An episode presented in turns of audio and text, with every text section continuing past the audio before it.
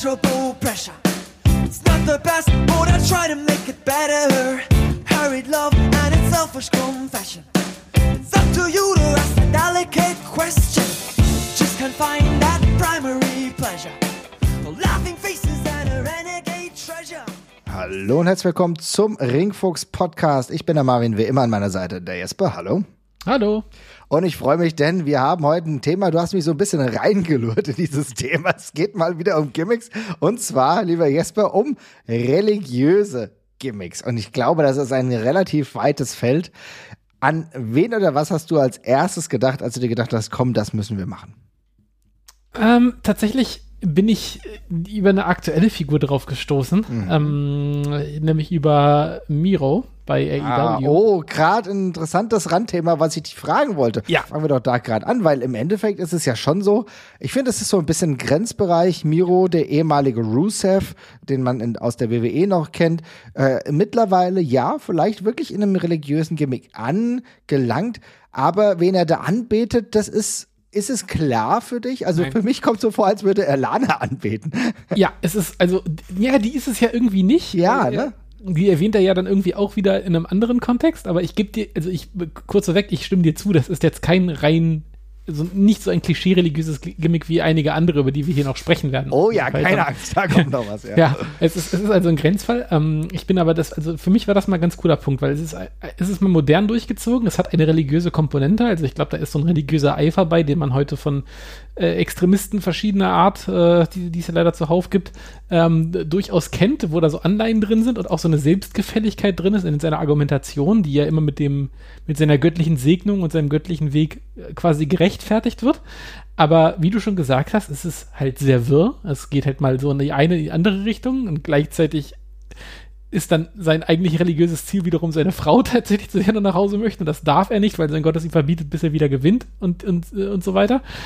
Also es ist eine ziemlich sehr moderne Verknüpfung mit ähm, super spannenden Anleihen aus ganz vielen Bereichen und auch auf jeden Fall jetzt nicht knallhart durchgezogen, aber es prägt diesen Charakter eben sehr und das ist eben seine Motivation an der Stelle und er verkörpert das halt auch wirklich sehr, sehr cool und sehr stark und ich finde, das funktioniert auch sehr cool, indem man es eben nicht alles erklärt, sondern eben auch ein Stück weit einfach offen lässt, also welche Welt in seinem Kopf da gerade vor sich vor sich her, äh, also vor, sich- vor sich dreht. Ne? Also der ist einfach, man versteht es nicht ganz, aber ich habe auch das Gefühl, das ist auch der Sinn der Sache, dass man diesen Eifer nicht ganz nachvollziehen kann. Das wollte ich dich gerade fragen. Ist es denn nur für mich schwer nachvollziehbar oder ist es genau ein bisschen der, das Ansinnen, dass man das jetzt nicht hundertprozentig ins Kleinste reinversetzen kann, nachvollziehen kann, sondern dass dieses Ungelöste das auch ein bisschen vorantreibt? Ja, das hätte ich, das hätte ich jetzt zumindest für den Moment auf jeden Fall für mich so definiert. Also es kann natürlich gut sein, dass es irgendwann nochmal äh, erklärt wird, aber ich glaube, ein Stück weit Wahnsinn ist da durchaus äh, Methode und soll auch so sein, dass man es nicht ganz versteht. Ähm, insofern würde ich dir da recht geben und sagen, es ist, also dir geht es so, mir geht es auch so. Ja. Und ich glaube, so soll es auch sein, gerade, dass man diesen Eifer nicht ganz nachvollziehen kann, weil er, ja, er soll ja auch bedrohlich wirken. Und ich finde, es gibt ja wenig, was bedrohlicher wirkt als so eine komplette menschliche und emotionale Unberechenbarkeit. Und die verkörpert er ja gerade ganz gut. Das finde ich ganz interessant, denn es ist ja so, dass er im Vergleich zu anderen aber nicht großartig mit Symbolen oder eine großartige Symbolik verkörpert. Ne? Ja, Ich meine, was wir bei anderen kennen, über die wir gleich sprechen, dann spielen auch die klassischen Motive, vielleicht Kreuze, vielleicht andere Dinge eine ganz andere Rolle. Das ist ja bei ihm nicht der Fall, aber das Vokabular ist durchaus sehr davon geprägt. Beispielsweise äh, nutzt er auch als Selbstbezeichnung ja The Redeemer und das ist ja im Grunde der Erlöser. Also das ist ja schon religiöse Vokabel, die er nutzt. Ne? ja, auf jeden Fall, ja, ja. Also die ganzen Anleihen sind schon komplett religiös angehaucht, aber es ist eben noch relativ ziellos, aber das ist, wie gesagt, auch voll in Ordnung so. Es ist keine Ziellosigkeit, die man auf mangelnde Storyline-Kompetenz schieben würde, sondern ganz im Gegenteil vielleicht, das ist zumindest unsere Auslegung jetzt im positiven Sinne, die auch so ein bisschen äh, ein, ein Unwissen, ein Suspense irgendwie kreiert, der vielleicht auch neugierig auf den Charakter macht. Aber deswegen ist cool, dass wir gerade so einen Graubereich haben, um das mal so ein bisschen zu illustrieren. Da will ich dich gleich mal fragen, warum kann denn ein religiöses Gimmick überhaupt sinnvoll sein?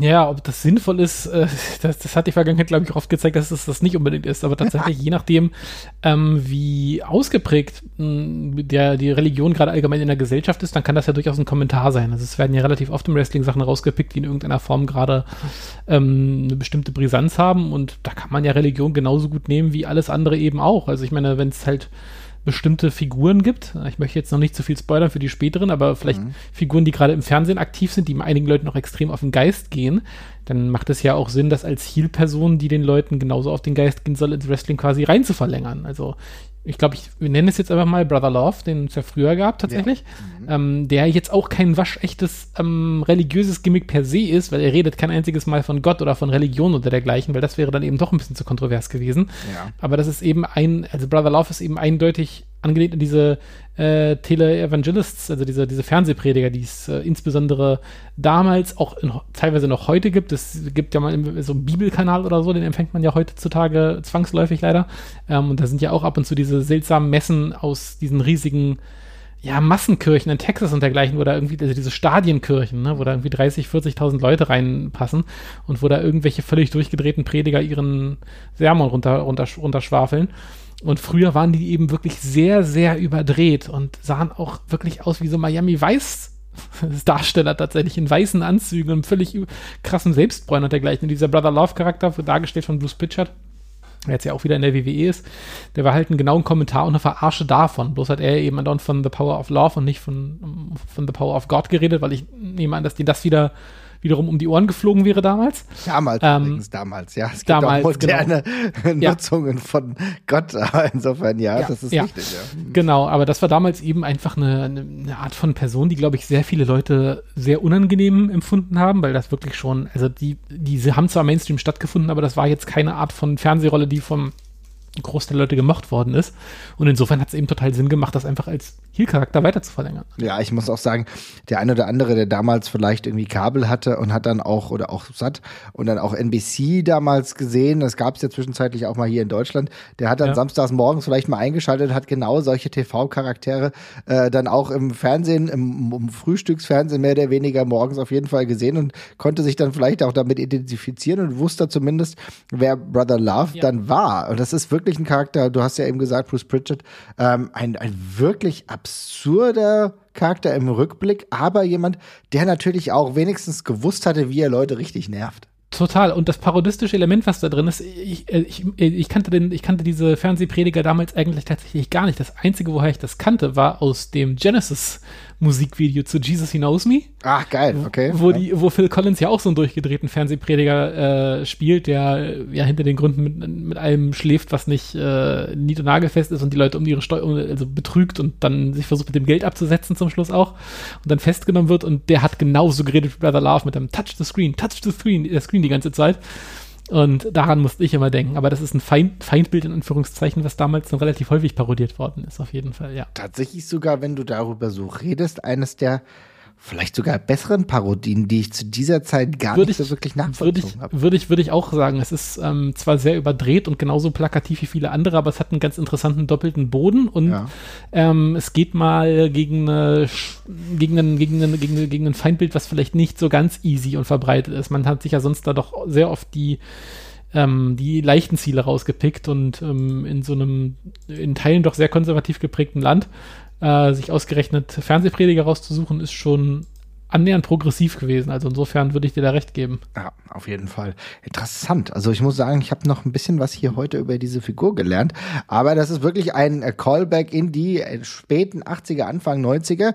Wobei man ja auch sagen muss, Brother Love hat ja zumindest in seiner Show auch jemanden äh, kultiviert und der kam dann bei ihm zum ersten Mal zum Vorschein, der dann vielleicht auch eines der größten religiösen Gimmicks war. Ich glaube, wir können da schon gleich weitermachen. Und zwar der Undertaker, lieber Jesper. Wird würdest du nicht diese Anfangszeit des Undertakers. Ich glaube, das war erstmal, hat nichts mit Religion streng genommen zu tun gehabt. Natürlich, die Anleihen, ne, wenn du jemanden ja beerdigen musst, dann hängt das auch noch natürlich mit Riten zusammen, religiösen Riten.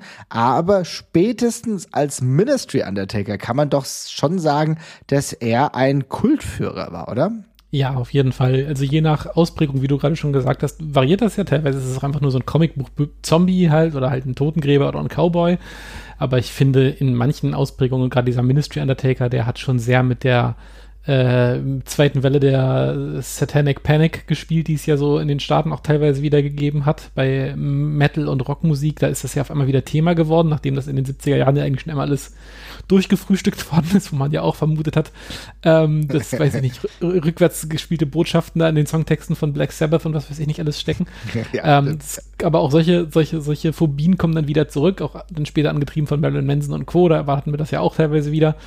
Und der Ministry Undertaker ist eindeutig ein, ein Kult und Satanist, äh, also Kultführer und Satanist, also das passt auf jeden Fall da rein. Ähm, ist dann eben die Religion, vor der man damals Angst hatte, oder der die, die, die, äh, die Subkultur, vor der man Angst hatte. Und insofern passt das in meinen Augen hundertprozentig. Es ist halt keine Mainstream-Religion, an der man sich da bedient, mhm. aber ich, es war ja, war ja eindeutig religiöses und satanistisches äh, Bildmaterial, was man da verwendet hat mit den ganzen Kreuzen, den, Auch den Kreuzigungen im Kreuzigung, ja. Kreuz, ja, den Kreuzigungen, den ganzen ähm, ja teilweise nicht wirklich existierenden Runen, die man da auch auf die Acolytes ge gemalt hat und dergleichen mit dem Pentagramm, da war ja jede Menge bei. Also insofern würde ich den in der Ausprägung ganz, ganz bestimmt mit dazu zählen. Würdest du sagen, dass das was Peinliches ist, was jetzt in.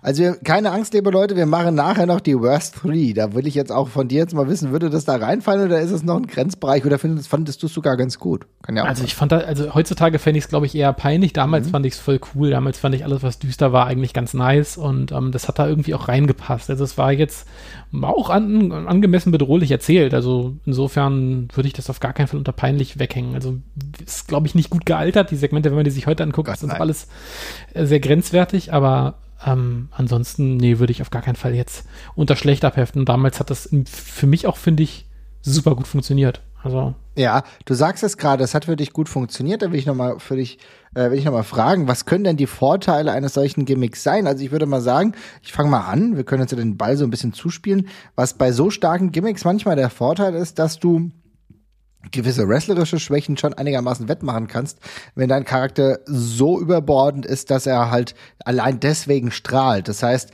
auch so ein, so ein satanisches Gimmick ist ja, oder, oder beziehungsweise auch ein religiöses Gimmick schließt auch ein wenig mit ein, dass du vielleicht nicht der beweglichste oder der mit den härtesten Moves zwangsläufig sein musst, oder? Ja, es sind auf jeden Fall in der Regel Gimmicks, die über sehr viel hinwegtäuschen. Es sind sehr plakative Geschichten meistens. Also jetzt haben wir mit Miro angefangen, der sehr viel Grau, Grautöne hat bei der ganzen Geschichte, aber der Großteil davon sind schon in der Regel ähm, ja, sehr plakative und, und überbordende, wie du es gesagt hast, Gimmicks, die über die, die viel kaschieren. Das würde ich auf jeden Fall auch so unterschreiben. Gibt es denn noch weitere Vorteile? Naja, wie gesagt, man bedient sich ja meistens irgendeiner, irgendeiner Angst oder Panik oder irgendeiner mhm ja, wie soll ich sagen, eine Abneigung, die sowieso im, Mainstream schon vorherrscht. Insofern ist es immer ein popkultureller Aufgriff fast schon. Ähm, das erkennt man auch daran, wie sich die, diese religiösen Gimmicks immer schon so ein bisschen verändern. Also es gab dann ja auch später, ja, das un, relativ unsägliche Muhammad Hassan-Gimmick.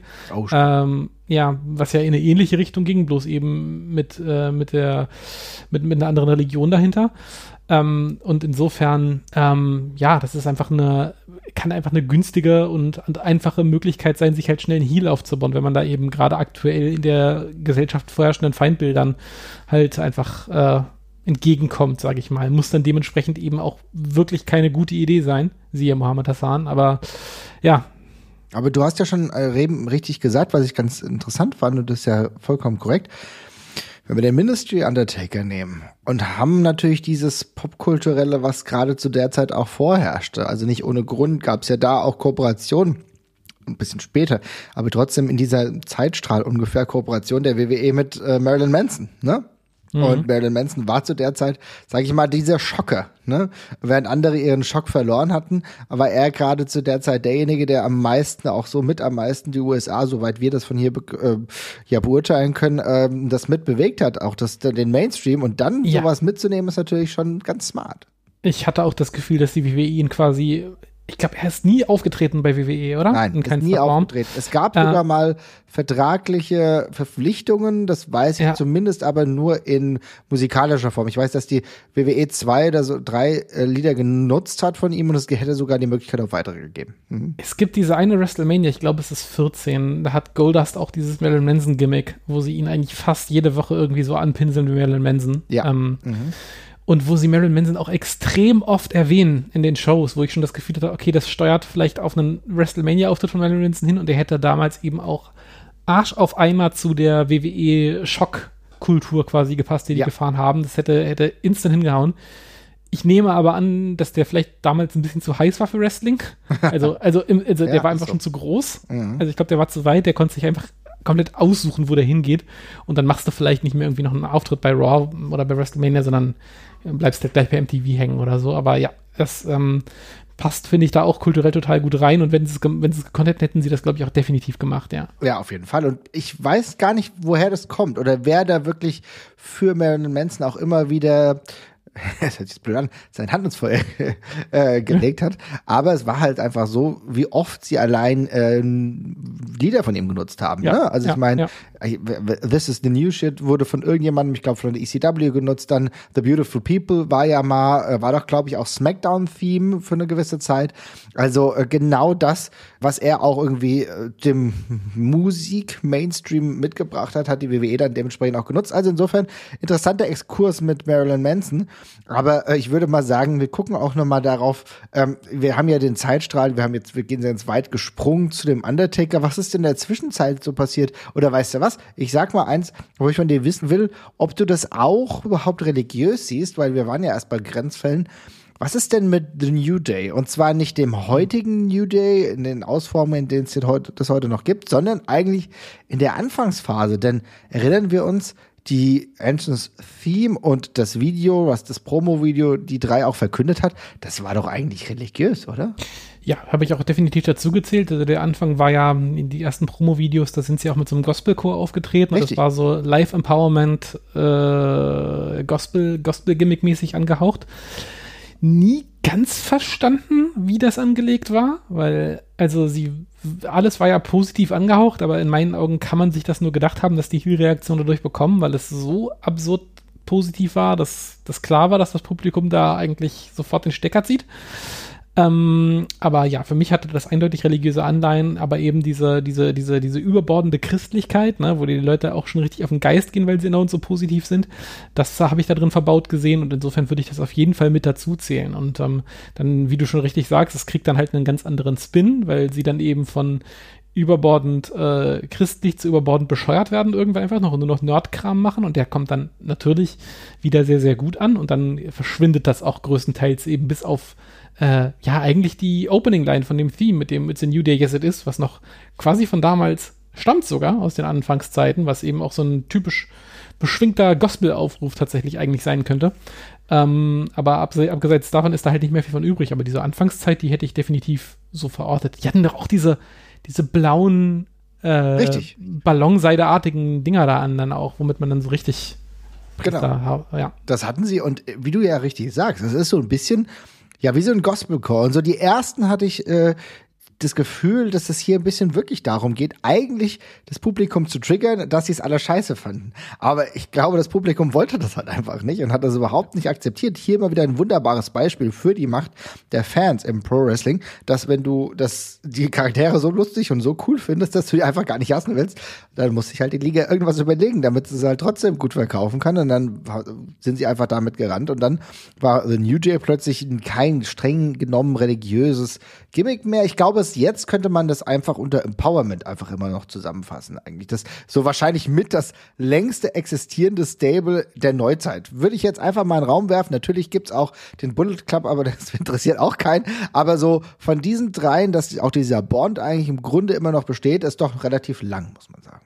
Ja, ja, das auf jeden Fall. Aber wie gesagt, eine weitere Grauschattierung, die wir aber jetzt ganz gut herausgearbeitet haben. Ich glaube, auf was wir noch zu sprechen kommen müssen, bevor wir auf weirde Gimmicks zu sprechen kommen müssen, ist, wahrscheinlich ist es vielleicht auch schon, geht auch schon in die Richtung, Jake Roberts. Und Jake Roberts, nicht der ursprüngliche Jake Roberts, den wir vielleicht in, in den 80ern kennengelernt haben, der hatte auch schon was, ich sag mal, mystisches, mysteriöses, ne, mit den äh, leisen, mit seiner leisen Stimme, mit seiner Bestimmtheit hat er auch schon irgendwas gehabt. Aber ich glaube, zumindest den Nagel können wir auf den Kopf treffen, wenn wir sagen, gerade bei seinem äh, zweiten Run in der WWE, wo er unter anderem beim King of the Ring ja auch gegen äh, Steve Austin gewrestelt hat und auch Steve Austin ja wegen ihm dieses Austin 316 ähm, herausgefiltert hat und dann dementsprechend so bekannt wurde. Genau, war ja so eine Redemption-Storyline quasi an der Ja. Stelle eben auch. Ähm, seine Schlange hatte dann auch so einen biblischen Namen, dann glaube ich, oder? Hatte die nicht irgendwie auch so einen. Gabriel, nicht ich weiß nicht, nicht- müsste mal gucken. Ich glaube, die Schlange hieß, die Schlange hieß dann irgendwie Redemption oder irgendwie sowas in der Richtung. Ich weiß, bin mir nicht mehr ganz sicher. Ähm, aber ja, genau, also Jake Roberts ist damals ja, glaube ich, wiedergeborener Christ äh, geworden im echten Leben und hat das Gimmick dann einfach quasi in sein, äh, also hat das einfach in sein Gimmick dann quasi übernommen.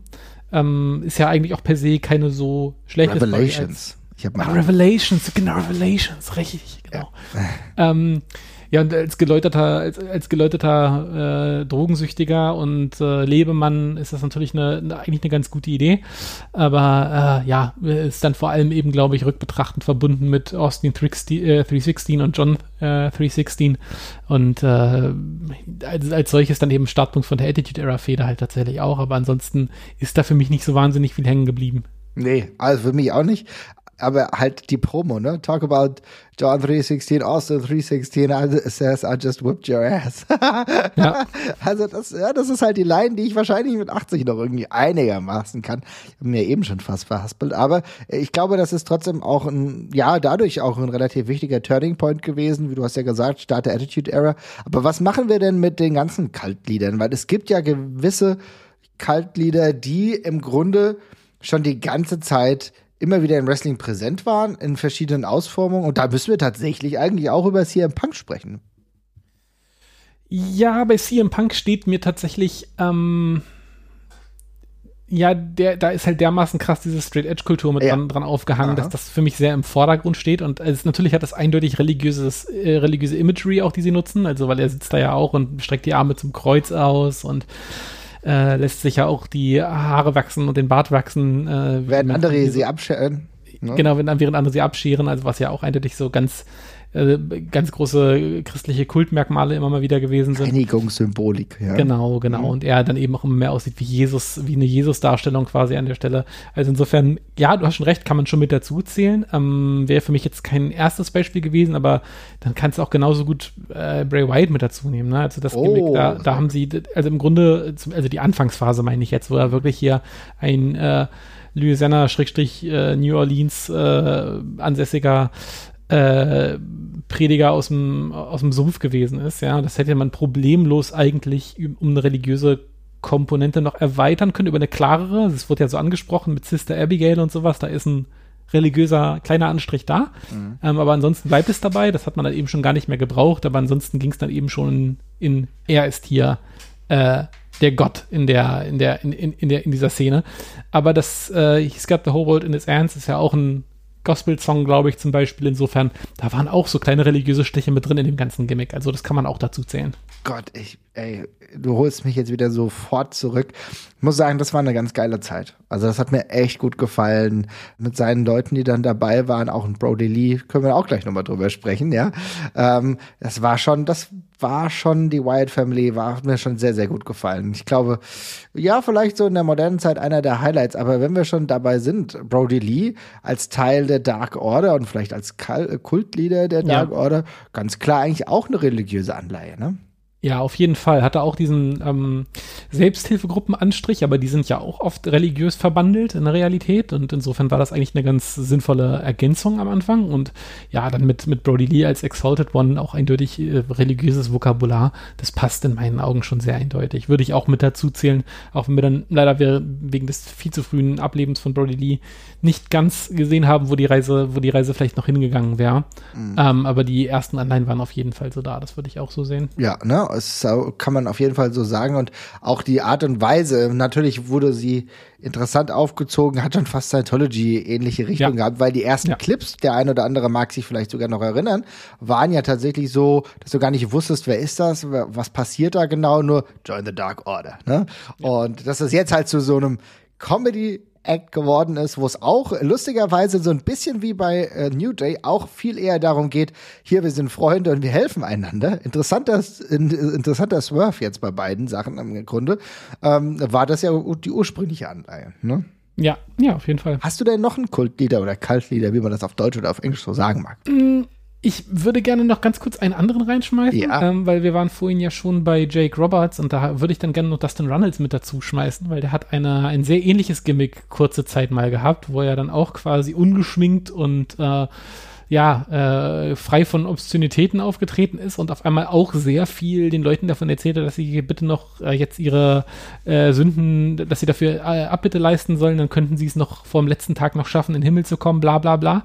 Ähm, das ging in eine etwas manischere Richtung als Jake Roberts, aber auch so ein krasser Wechsel mit dem Gimmick davor. Da musste ich gerade nur noch mal dran denken, als du das erwähnt hattest. Ähm, ist jetzt, glaube ich, kein keine Aufnahme aus Dustin Runnels langer und teilweise ja auch sehr bunter Karriere, der groß in Erinnerung geblieben ist, aber ging in eine sehr ähnliche Richtung. Darum wollte ich es hier gerade noch mal kurz erwähnt haben, tatsächlich. Ja, Ähm, gut. Mhm. Ja, ansonsten bei den Cult-Liedern, mh, ich habe tatsächlich noch Mordecai mit auf der Liste.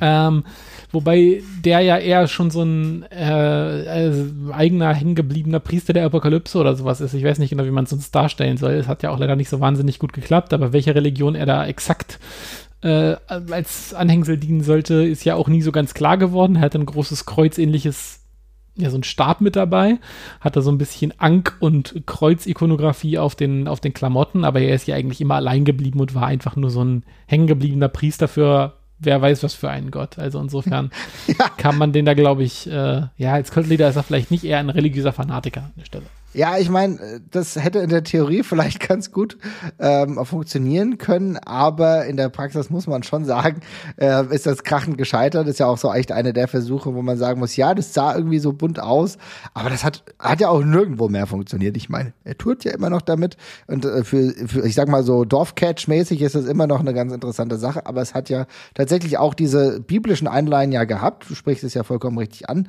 ist ja die männliche Hauptposition im biblischen Buch Esther, ne? Mordecai. Also Klaro. insofern, wer wusste es nicht, ihr Lieben? Ja. Ähm, Habe ich natürlich auch aus meinem Kopf her gewusst, ist ganz klar.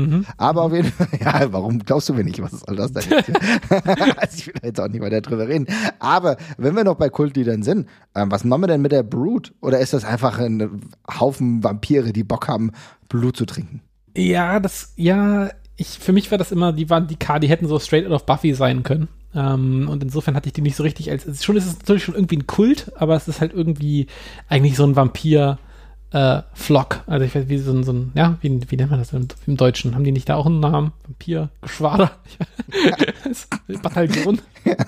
Vampir-Bataillon. Ist auch ein gutes, also wenn die WXW wieder zuhört oder die GWF vielleicht, ja, wenn ihr jetzt wieder neue Gimmicks sucht oder neue Stables, ihr wisst was. Wie, wie, wie ist der, wie ist denn die Mehrzahl von Vampiren? Der gibt's doch, der gibt's doch bestimmt auch im Deutschen. Die müssen da irgendwie, die müssen da irgendwie, die gibt's da auch bestimmt einen Ausdruck für. Egal. Gru Okay. Gruppierung um Die Gruppe, Vampir. Gruppe, Gruppierung der Vampire. Ja. gut, ihr wisst, was, ihr wisst, was ich meine. Ja. Ähm, auf jeden Fall, da hätte ich die eher zugezählt, weil ansonsten, ja, die hatten immer ihren komischen Blatt, ihr Bloodbath, aber ansonsten haben die ja nicht wirklich sich kultig verhalten. Also, das war eher so ein One-Trick-Phony. Es war auch tatsächlich eigentlich eher so, dass du das Gefühl hattest, das sind halt so coole Vampire. Hallo, wir sind hier und Ja, auch ganz es, hat, normal. es, es, hat, es hat witzigerweise immer so geweckt, als wären es halt drei Typen, die als Vampire cosplayen. ja, tatsächlich. Also, Schon. Und auch richtig Bock haben und es Ja. aber auch durchziehen. So. Aber ja, genau.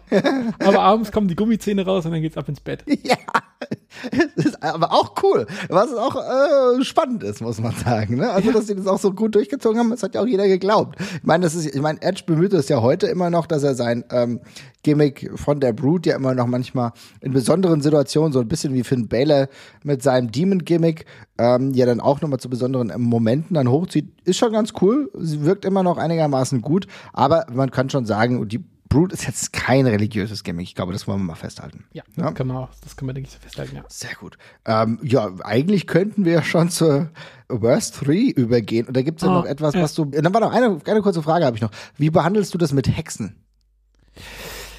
Das ist sehr gut. Oh, das müssen wir jetzt so da, wenn wir jetzt echte Hexen treffen, die sind dann bestimmt wütend, wenn wir das nicht als Religion behandeln, oder? Ja, deswegen habe ich schon gedacht, Mhm. ich glaube, wir sollten die jetzt einfach mit reinnehmen, sonst, sonst Ja. gibt es nämlich Stress. Ja. Ja, okay, dann nehmen wir ein paar Hexen. Aber welche Hexen gibt's denn? Naja, die Witch Bitch of Pro Wrestling, Baby Allison. Ja, stimmt. Der hat aber noch nie ein Ritual im Ring durchgeführt. Ich bin Noch? Das, ja, das wobei. Hast du schon Back to the Roots gesehen? Das jetzt habe ich noch nicht gesehen. Aber es ist tatsächlich, aber lustigerweise, und ich glaube, wir können es ja jetzt hier schon mal sagen, für die Leute, die es vielleicht noch nicht gesehen haben, guckt halt äh, bei der WXW Now oder so. Aber lustigerweise war es nämlich genau so, wenn wir über religiöse Gimmicks sprechen, dass jetzt bei dem, äh, bei diesem äh, Großveranstaltung bei Back to the Roots ja tatsächlich Anil Marek, äh, der der äh, Partner von ähm, Coach Dreisker, äh, wirklich gekreuzigt wurde mit einem Stacheldraht auf dem Kopf, ja. Also äh, wirklich richtig schön und dann gab es natürlich schon so Rituale, ja. Also das fand ich tatsächlich schon sehr religiös angehaucht. Ja, dann ich würde mich auch da bereit, da bereit erklären, Hexen noch dazu zu ziehen. Aber dann möchte ich auch ein bisschen, wie gesagt, dann brauche ich schon ein, ein, zwei, drei Rituale bräuchte ich dann schon. Aber die können ja dann auch noch ein bisschen mehr kommen. Haben wir denn noch weitere Witches in Wrestling? Ich weiß gar nicht. Also wir hatten ja früher hier äh, ähm, Ariel oder ähm, äh, wie heißt sie, Shelly Martinez? Richtig, sehr gut. Da, das, ging, das ging ja so in, in eine etwas ähnliche Richtung, würde ich mal sagen. Und ja, also eigentlich ja Sensational Sherry auch mal zwischenzeitlich so ein bisschen. Also, ja, ja. Ähm, stimmt, da könnte, war was. Könnte, könnte man, war könnte, das denn? Ja, das war, das war doch auch so zur, zur Zeit mit, mit Zeus und sowas. Da hat sie doch auch noch diese komischen Gesichtsbemalungen und sowas gehabt und äh, Ja, also unter anderem da. Ansonsten, ja, bei den Hexen weiß ich nicht mehr so ganz weiter, aber Kevin Sullivan würde ich tatsächlich noch nennen, auf jeden Fall als Kultleader, der fällt mir gerade noch ein. Oh, oh der, der auch wahrscheinlich im realen Leben. Nee, der, oh, das, das stimmt, ja. Äh, also bei ihm fällt es jetzt fast so ein bisschen unter den Tisch, weil er eben seine ganze komische Monsterbrigade mit dabei hat und dann eigentlich eher so wirkt wie so ein typischer durchgedrehter Comicbuch-Bösewicht. Aber da ist ja schon sehr viel Satanismus mit drin an der Stelle. Also insofern äh, kann man den auch noch dazu zählen. Aber nee, Hexen würden mir sonst, glaube ich, gerade keine Mir fällt mehr noch eine ein. Und zwar Isla Dawn. Also für die ganzen Experten, die sogar Ah, NXT ja. UK gucken, Stimmt. auch eine Witch im Endeffekt. Ne? Ja, ist korrekt. Die White Witch, glaube ich, wenn ich richtig ähm, entsinne. Aber ansonsten ist es ein bisschen dünn. Vielleicht haben wir aber auch den einen oder anderen vergessen. Es gibt ja tatsächlich ja auch einige düstere Gimmicks, die ja gerade bei Impact beispielsweise unterwegs sind. Auch Abaddon ist jetzt nicht streng religiös, will ich meinen, sondern einfach nur Zombie bei, äh, bei AEW. Ja, funktioniert halt auch, ne? Also insofern. Aber da gibt's mit Sicherheit noch viele, auch viele, die wir vergessen haben. Da könnt ihr übrigens nochmal äh, schön in den Discord-Channel uns schreiben, was wir denn alles vergessen haben, weil das ist ja hier spontane Aufzählung, die wir hier gerade machen. Und da gibt, fällt bestimmt was runter. Aber äh, ihr seht, religiöse Gimmicks haben im Wrestling immer wieder einen relativ großen Platz, mal gut. Aber, lieber Jesper, auch mal nicht so gut. Und da würde ich schon mal fast sagen, biegen wir ein in die Shitty Three, also die Worst Three religiösen Gimmicks. Fang mal an. Ja, ich glaube, dann nenne ich jetzt erst einfach direkt Friar Ferguson. Ähm, Oh ja, oh meine Güte, ja. Mhm. Friar Ferguson war ein ja relativ äh, korpulenter Gebetsbruder, sage ich mal, verkörpert von von äh, von Mike Shaw, äh, der ja auch äh, das große Vergnügen hatte, Bastian Booker darzustellen und äh, Norman the Lunatic war in der WCW.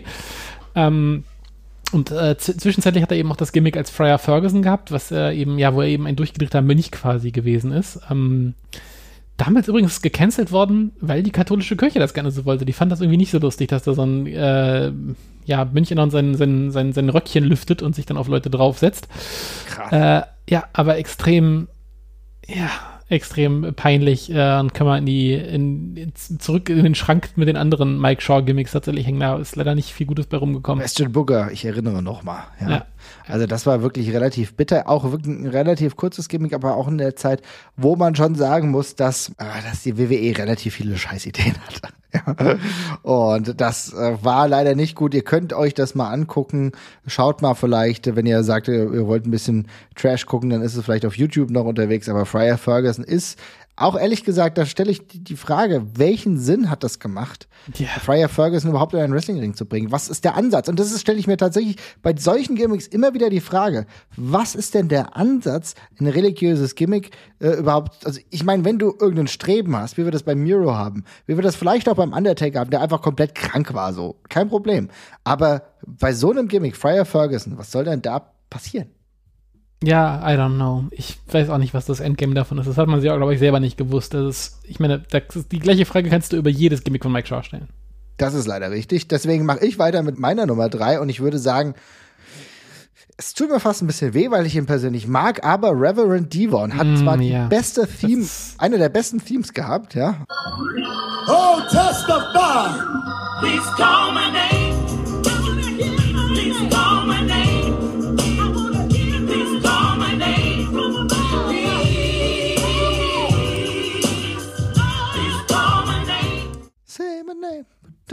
Na, keine Ahnung, also ich, ich weiß es nicht mehr. Aber es war eine coole äh, Gospel-Theme, aber das war so nach dem Split der Dudleys, roundabout 2002 und er kam zu SmackDown und ist dann eigentlich, ja, dieser religiöse Kaltführer geworden, könnte man sagen, der Reverend Devon, der schön gepreacht hat und eine Phrase, die er davor schon hatte, Testify, nochmal ganz anders irgendwie ähm, mitgenommen hat. Aber ehrlich gesagt, bis auf die Tatsache, dass Batista irgendwann äh, an seiner Seite war und das sein mhm. erster Peak war, äh, um mit der WWE irgendwie Fuß zu fassen, muss man sagen, war das eigentlich scheiße.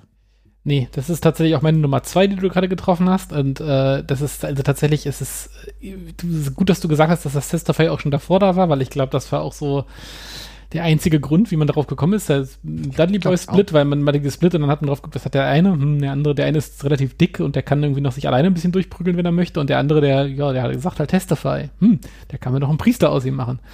Also, und dabei ist es dann ja auch geblieben. Also es war jetzt auch keine Katastrophe, aber es ist halt so ein Gimmick, wo du, da, jeder weiß, dass daraus nichts wird, ne? Also dass da nichts weiteres passiert.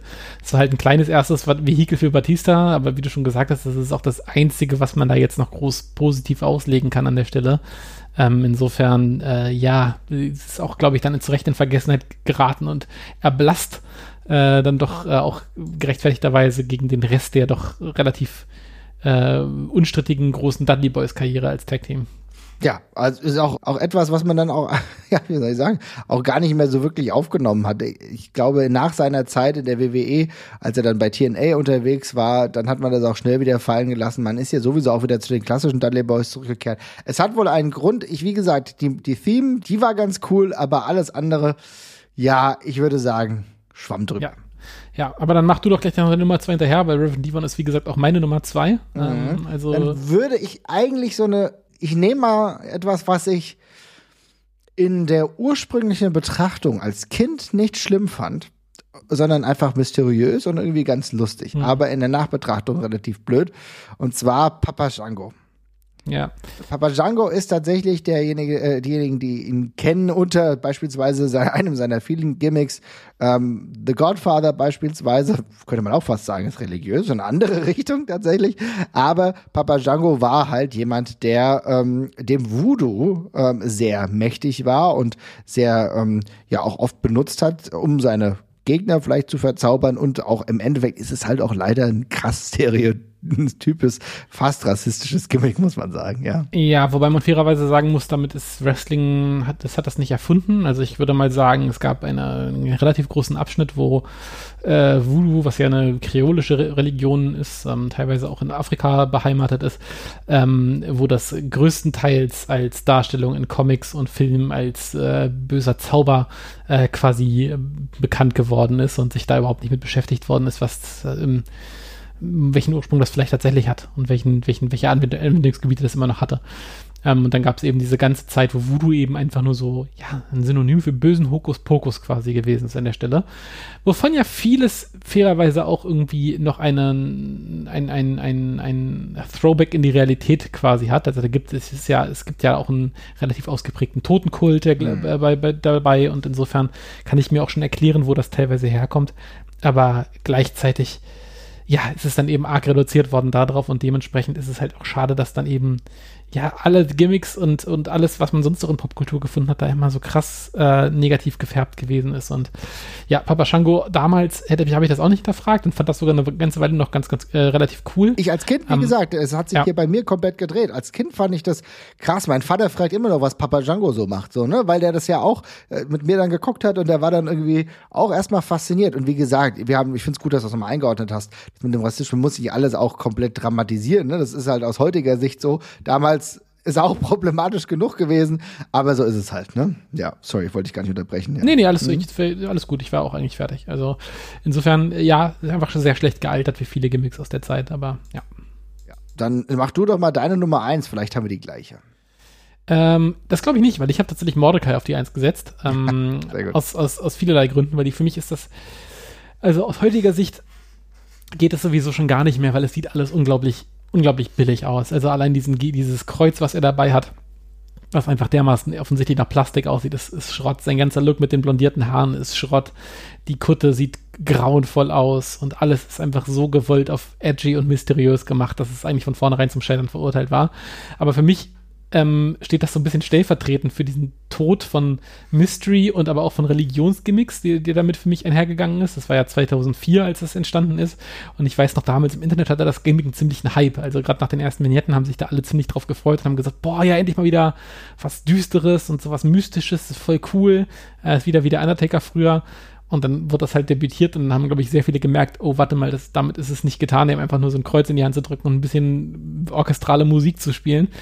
Ähm, und das hat das für mich das, das Thema auch auf relativ lange Zeit beendet. Also sowohl die Religionsgimmicks als auch die, als auch diese Dark Mystery Gimmicks, die dann später wieder in Teilen zurückgekommen sind, aber da war es dann im Mainstream erstmal für lange Zeit mit vorbei und für mich war das so ein bisschen das Ende von der Ära.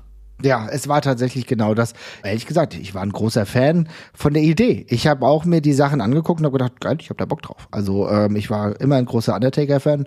dachte, okay, ich kenne diese Person jetzt nicht, sieht aber jetzt mal das gleich so ein bisschen in weiß, sieht doch mal ganz spannend aus. Aber man hat auch ehrlich gesagt festgestellt, dass die Übersetzung einfach nicht funktioniert hat. Ne? Das ins Moderne zu retten, ich glaube, dass der Undertaker so funktioniert hat, wie er funktioniert hat, war so, ich will nicht sagen once in a lifetime, aber es hat, er hat sich ja über die Zeit gerettet und hat dann irgendwann angefangen, auch richtig gute Wrestling-Matches zu machen, was ihm dann, auch den Arsch gerettet hat, dem Undertaker, weil ja. auch am Anfang gucken wir uns die Matches an, da gibt's wenige, wo ich sagen würde, das sind Klassiker, die musst du dir angucken. Er ist ja auch mit seiner Rolle dann auch weiter gewachsen und wurde dann zu diesem, ja, könnte man fast sagen, zweiten Mr. WrestleMania, aber Mordecai Mordecai hat insgesamt nicht brilliert und es wirkt eigentlich eher so ein bisschen wie, ja, keine Ahnung, wie der Versuch, äh, da was zu installieren, was halt einfach nicht funktioniert. Muss man halt leider so sagen. Mhm. Ja, das ist so. Ja, und bei der Nummer eins tue ich mir tatsächlich auch schwer, weil für mich war das nämlich Mordecai. Ich habe noch so ein paar Nummern, aber ich weiß nicht, ob die auf die eins kommen.